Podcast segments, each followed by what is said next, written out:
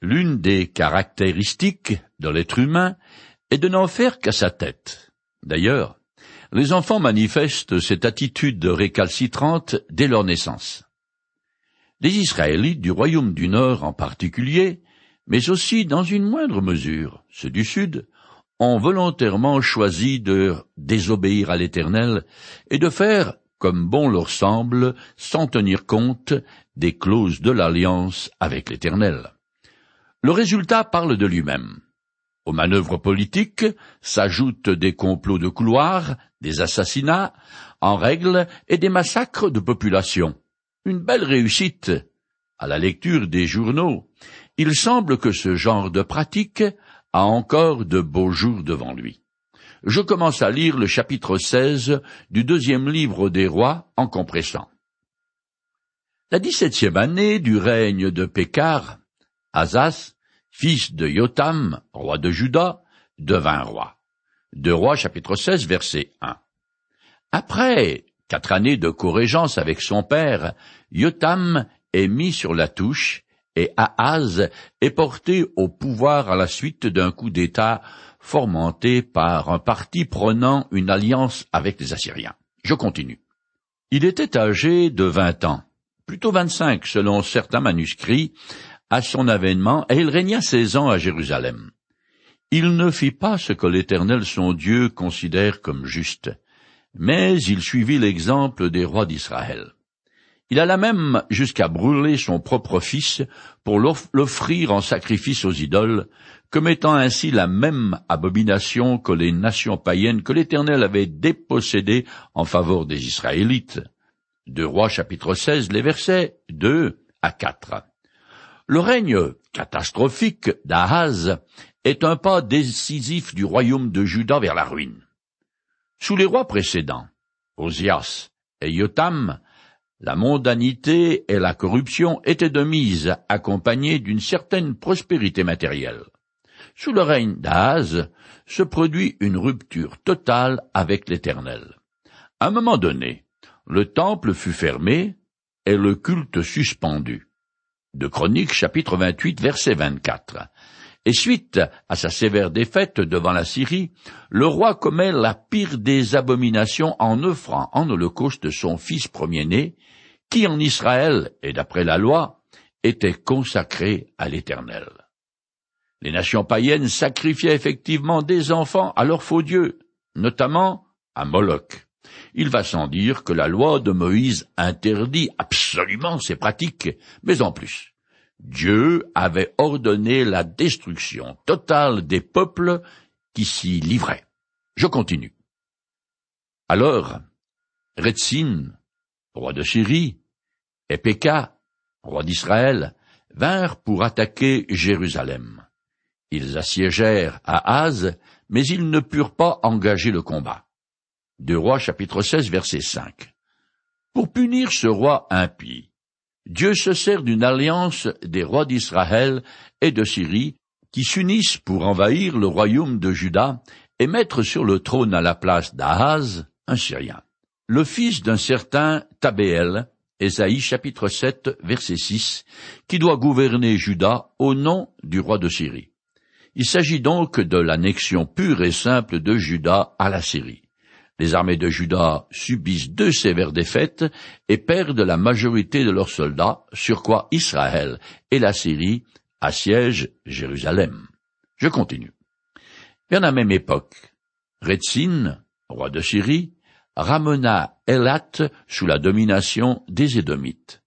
Ahaz envoya des messagers à Tiglat, Pileser, roi d'Assyrie, pour lui dire Je suis ton vassal et ton fils.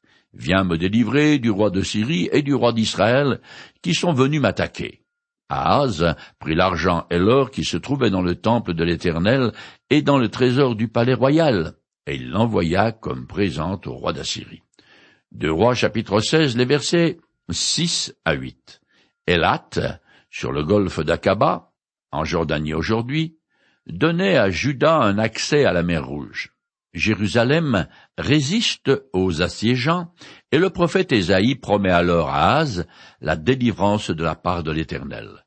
Mais le roi incrédule préfère envoyer des espèces sonnantes et trébuchantes au roi d'Assyrie, Tiglath-Pileser, pour obtenir son secours. Je continue. Le roi d'Assyrie répondit à sa demande. Il attaqua Damas, prit la ville et déporta la population. Quant à Rétzin, il le fit mettre à mort. Deux rois chapitre 16 verset 9. La Syrie répond à la demande du roi Ahaz. En apprenant son arrivée, Rétzin, roi de Syrie, et Péka, roi d'Israël, lèvent le siège de Jérusalem et courent à la défense de leur propre pays. Mais leurs armées sont taillées en pièces. Les principaux généraux de Rétzin sont capturés et crucifiés, et Damas assiégé. Elle tiendra deux ans. Pendant ce temps, les Assyriens dévastent la plaine, coupent tous les arbres et investissent 191 bourgs syriens.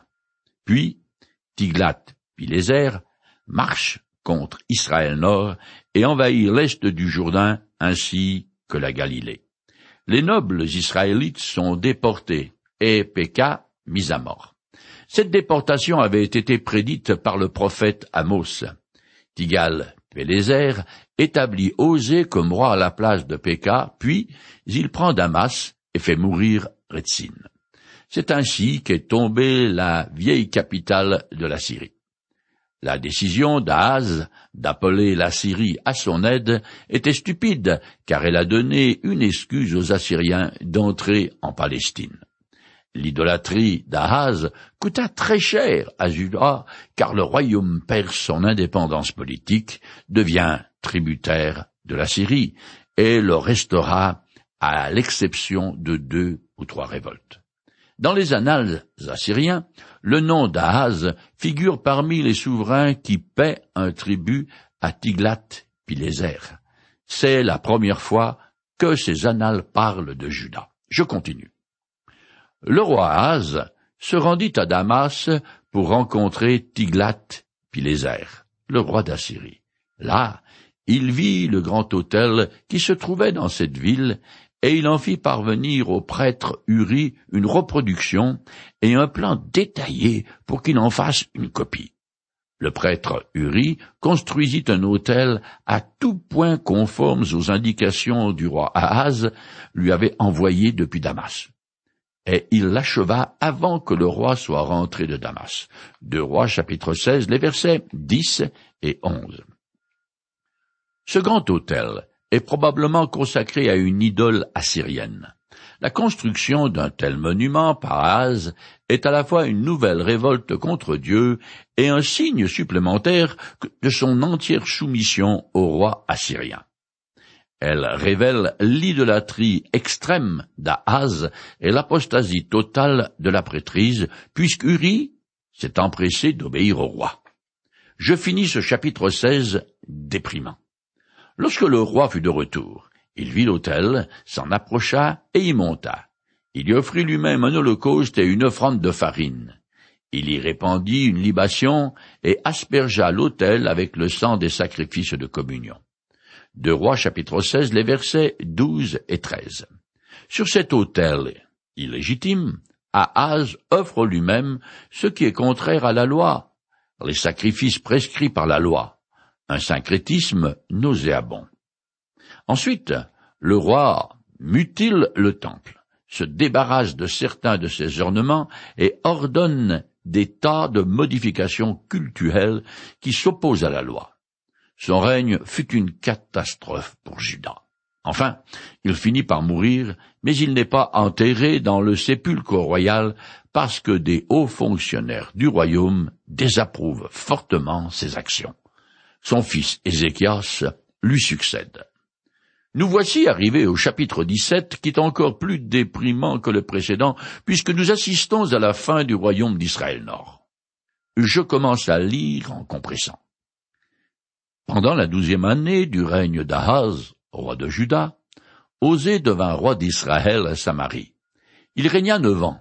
Il fit ce que l'Éternel considère comme mal, moins cependant que ses prédécesseurs. Salmanassar, roi d'Assyrie, vint l'attaquer, et Osée lui fut assujetti et lui paya un tribut. Osée conspira contre le roi d'Assyrie. Il envoya des messagers à Sceaux, roi d'Égypte, pour demander son aide et cessa de payer son tribut annuel. Après avoir découvert le complot, le souverain assyrien le fit arrêter et enchaîner dans une prison. Puis il envahit tout le pays et arriva à Samarie, qu'il assiégea pendant trois ans. La neuvième année du règne d'Osée, le roi d'Assyrie s'empara de Samarie et déporta les Israélites en Assyrie.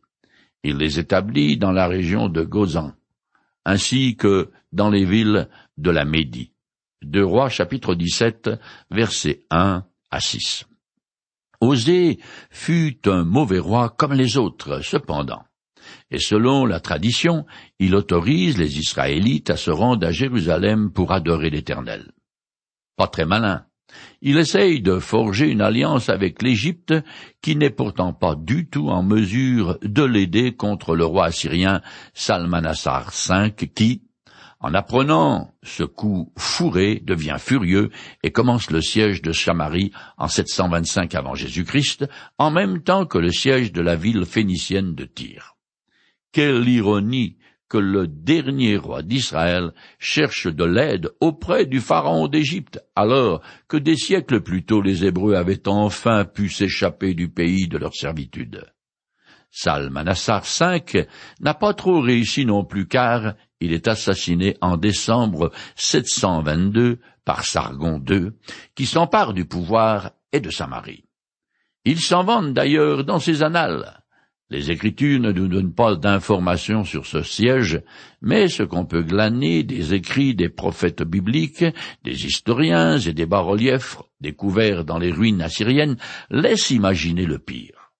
La prise de la ville fut particulièrement sanglante. Ceux qui ne sont pas tués sur le champ sont emmenés captifs dans différentes parties de l'Empire assyrien, c'est-à-dire la Mésopotamie, la Babylonie, le pays d'Elam et la Médie, afin de leur ôter toute possibilité de révolte. Dans ces annales, le roi Sargon prétend avoir pris un butin de vingt-sept mille deux cent quatre-vingt-dix hommes avec leurs chars et avoir déporté le reste de la population pour la remplacer par d'autres peuples. C'est la seconde fois que des Israélites du Nord pactent en exil. La première fois, ce sont les populations de la Transjordanie et de la Galilée qui furent déportées par Tilgat-Pileser III. Je continue en compressant. Ce malheur frappa les Israélites parce qu'ils avaient péché contre l'Éternel leur Dieu, qui les avait fait sortir d'Égypte, et parce qu'ils avaient révéré d'autres dieux. Ils avaient adopté les coutumes des nations que l'Éternel avait dépossédées en faveur des Israélites, ainsi que les coutumes introduites par les rois d'Israël. Les Israélites avaient commis en secret des actes inadmissibles offensant l'Éternel leur Dieu. Ils avaient dressé des stèles et des poteaux sacrés pour la déesse Asherah, sur chaque colline élevée et sous chaque arbre verdoyant. L'Éternel avait averti Israël et Juda par l'intermédiaire de tous ses prophètes. Mais ils n'avaient rien voulu entendre. Ils s'étaient obstinés comme leurs ancêtres qui n'avaient pas fait confiance à l'Éternel leur Dieu. Ils avaient couru auprès des dieux qui ne sont que du vent pour n'être plus eux-mêmes que du vent. Ils avaient délaissé tous les commandements de l'Éternel leur Dieu. Ils s'étaient prosternés devant tous les astres du ciel, et ils avaient rendu un culte au dieu Baal. Ils avaient fait brûler leurs fils et leurs filles pour les offrir en sacrifice à des idoles. Ils avaient consulté les augures et pratiqué la divination. Ils s'étaient adonnés à toutes sortes de mauvaises actions. Aussi, l'Éternel fut-il très en colère contre Israël, et les a-t-il rejetés loin de lui? Les Judéens ont suivi les mêmes coutumes qu'Israël. Voilà pourquoi l'Éternel a rejeté tous les descendants d'Israël et les a humiliés, il les a livrés au pouvoir des pillards, et il a fini par les chasser loin de lui. Deux Rois, chapitre 17, les versets 7 à 23. L'auteur donne ici les causes religieuses de cette tragédie, de la fin du royaume du Nord qui dura en gros deux siècles, de l'an 931 à 722 avant Jésus-Christ. ils n'abandonnèrent pas l'Éternel complètement, mais s'adonnèrent au syncrétisme religieux en rendant un culte à des divinités païennes. Les raisons de l'exil des tribus du Nord, puis ensuite du royaume de Juda, sont les mêmes la désobéissance et le mépris de l'Éternel par le non-respect des termes de l'alliance, l'adoption des coutumes des nations que Dieu avait voulu chasser à cause de leurs pratiques occultes, et une idolâtrie sans frein, sous toutes ses formes, en particulier celle grotesque des prostituées sacrées et celle criminelle des sacrifices d'enfants par le feu. L'Éternel s'est montré très patient envers les Israélites tout au long des siècles, car il a envoyé de nombreux prophètes pour avertir son peuple contre le jugement imminent. Mais en vain. Les Israélites sont demeurés rebelles à leur Dieu. Leur grande faute fut l'incrédulité, c'est-à-dire le choix délibéré de suivre leur propre volonté en méprisant les ordonnances de la loi de Moïse. À cause de ces péchés, le pays qui leur avait été donné les a vomis, et ils ont été déportés pour ne plus jamais revenir. Ils sont morts en terre d'exil, et leurs descendants ont complètement perdu leur identité de juifs. C'est ainsi que le royaume des dix tribus a été rayé de la carte. Je continue le texte. Le roi d'Assyrie fit venir les gens de Babylone et d'autres régions, et les obligea à s'établir dans les localités de Samarie à la place des Israélites déportés. Ils occupèrent la Samarie et s'installèrent dans ces villes. Deux rois chapitre 17 verset 24. Le roi Sargon II, puis deux de ses successeurs, dont je vous ferai grâce des noms, transplante des païens dans le royaume du Nord. Les émigrés venaient aussi bien de Babylonie que de Syrie, qui était devenue une province assyrienne. La totalité des Israélites ne fut pas déportée car les plus pauvres ont été autorisés à rester au pays. Mais progressivement, leurs descendants se sont mêlés aux païens implantés et ont donné à ce peuple des races mixtes qui, dans les évangiles portent le nom de Samaritains. Ils étaient haïs des Juifs qui revinrent de la captivité babylonienne et qui, pour la plupart, étaient originaires du royaume de Juda. Je continue. Lorsque les immigrés commencèrent à y habiter, ils n'adoraient pas l'Éternel. L'Éternel envoya contre eux des lions qui tuèrent plusieurs d'entre eux. Deux Rois chapitre 17 verset 25. Le roi des animaux a toujours été bien représenté en Palestine, mais le dépeuplement du pays et le temps relativement long qui s'écoule avant l'arrivée des nouveaux colons favorisent leur multiplication. L'auteur les décrit comme une punition divine. Je continue. Alors les émigrés s'adressèrent au roi d'Assyrie en lui disant les populations que tu as déportées et que tu as fait habiter dans les villes de la Samarie ne connaissent pas les règles à suivre pour adorer le Dieu du pays. Alors ce Dieu a envoyé contre elles des lions et les tue. Au reçu de cette nouvelle, le roi d'Assyrie édicta l'ordre suivant. Qu'on renvoie là-bas l'un des prêtres que vous avez exilés de ce pays, qu'ils aillent ici établir et qu'ils leur enseignent les règles à suivre pour adorer le Dieu du pays.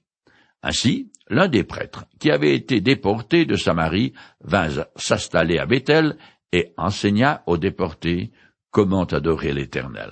Deux Rois chapitre 17, les versets 26 à 28. Selon les idées religieuses de l'époque, chaque divinité régionale régit son territoire et exige d'être adoré selon certains rites spécifiques. Le roi d'Assyrie envoie à Samarie un prêtre attaché au veau sous la figure desquels on avait jadis adoré l'Éternel. Les veaux avaient été transportés en Assyrie. Osée chapitre 10, verset 5. Je continue. En fait, Chacune de ces nations se fabriqua des statues de ses propres divinités.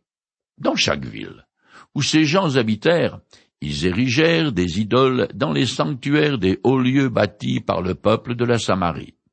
Les gens venus de Babylone firent une statue à Sukkot Benoth. Ceux de Kout firent une idole de Nergal. ceux de Hamatz en firent une d'Ashima, ceux d'Ava en firent de Nibaz et de Tartak, ceux de Sevar-Vaïm continuèrent de brûler leurs enfants pour les offrir à leurs dieux d'Adramélec et Anamélec. Avec cela, ils rendaient aussi un culte à l'Éternel, et ils instituèrent un peu partout des prêtres choisis parmi eux pour officier en leur nom dans les sanctuaires des hauts lieux. D'un côté donc, ils rendaient un culte à l'Éternel, mais en même temps, ils continuaient à rendre un culte à leur propre Dieu selon les coutumes des gens de leur pays d'origine. De Rois chapitre 17, versets 29 à 33. Ces noms compliqués d'idoles, qui n'évoquent rien pour nous, sont importants, parce que la plupart d'entre eux ont été retrouvés dans des inscriptions de l'époque. L'auteur décrit brièvement la religion samaritaine qui est un mélange de monothéisme israélite et de polythéisme païen. Dans leur tradition syncrétique, les peuplades venus s'installer en Palestine incorporèrent la soi-disant divinité du lieu, c'est-à-dire l'Éternel, à leur panthéon idolâtre, comme si le Créateur du ciel et de la terre n'était qu'une simple idole comme les autres. Jusqu'à la fin du chapitre 17, de Roi 17, les versets 34 à 41, l'auteur rappelle que l'alliance du Sinaï repose en premier lieu sur la reconnaissance et l'adoration de l'Éternel comme le seul vrai Dieu. Le culte que les Samaritains lui vouent est du bout du lèvre et n'a rien à voir avec les articles de la loi de Moïse et du traité d'alliance. En fin de compte, ces peuplades dégénérés adorent une idole qui ont surnommé l'Éternel, selon le nom du Dieu des Hébreux. Le paganisme qui existait dans le pays de Canaan avant l'arrivée des Hébreux a fait un retour en force. Il est dorénavant tout aussi florissant et répandu qu'auparavant. Cette situation se poursuivra jusqu'à la venue du Christ et même au-delà. Les derniers rois du royaume du Nord ont persévéré dans leur infidélité à l'Éternel. Il en est résulté une instabilité politique qui n'avait de rival que leur idolâtrie grotesque. En l'espace de vingt-deux ans, cinq rois se succèdent et il se produisit trois changements de dynastie. Les Israélites, des dix tribus, ont délibérément choisi d'abandonner leur Dieu qui les avait fait sortir d'Égypte pour se retourner vers les divinités des nations païennes et adorer des démons. Comme ils ont refusé d'écouter les avertissements des prophètes de l'Éternel, ils en subissent toutes les conséquences, endurant les châtiments prévus dans le cadre de l'Alliance. J'en cite un passage que je résume. Ils ont trahi l'Éternel en suivant d'autres dieux, et ils l'ont irrité par leurs pratiques abominables. Ils ont sacrifié à des esprits mauvais qui ne sont pas des dieux. Il lancera contre vous, depuis les confins du monde, une nation lointaine dont vous ne comprenez pas la langue. Elle fondra sur vous comme un aigle sur sa proie. Ce sera une nation d'hommes au visage dur, sans respect pour le vieillard ni pitié pour les enfants. Pendant le siège, vos ennemis vous réduiront à une telle détresse que vous en viendrez à manger vos propres enfants. Oui, vous dévorerez la chair des fils et des filles que l'Éternel votre Dieu vous aura donnés. Deutéronome chapitre 32, les versets 16, 17, chapitre 28, les versets 49 à 50 et 53. L'attribut essentiel de l'Éternel est la sainteté. Il en découle que sa justice est implacable et exige que le coupable soit puni. Mais ceux qui se confient en Jésus-Christ expérimentent que Dieu est un Dieu d'amour.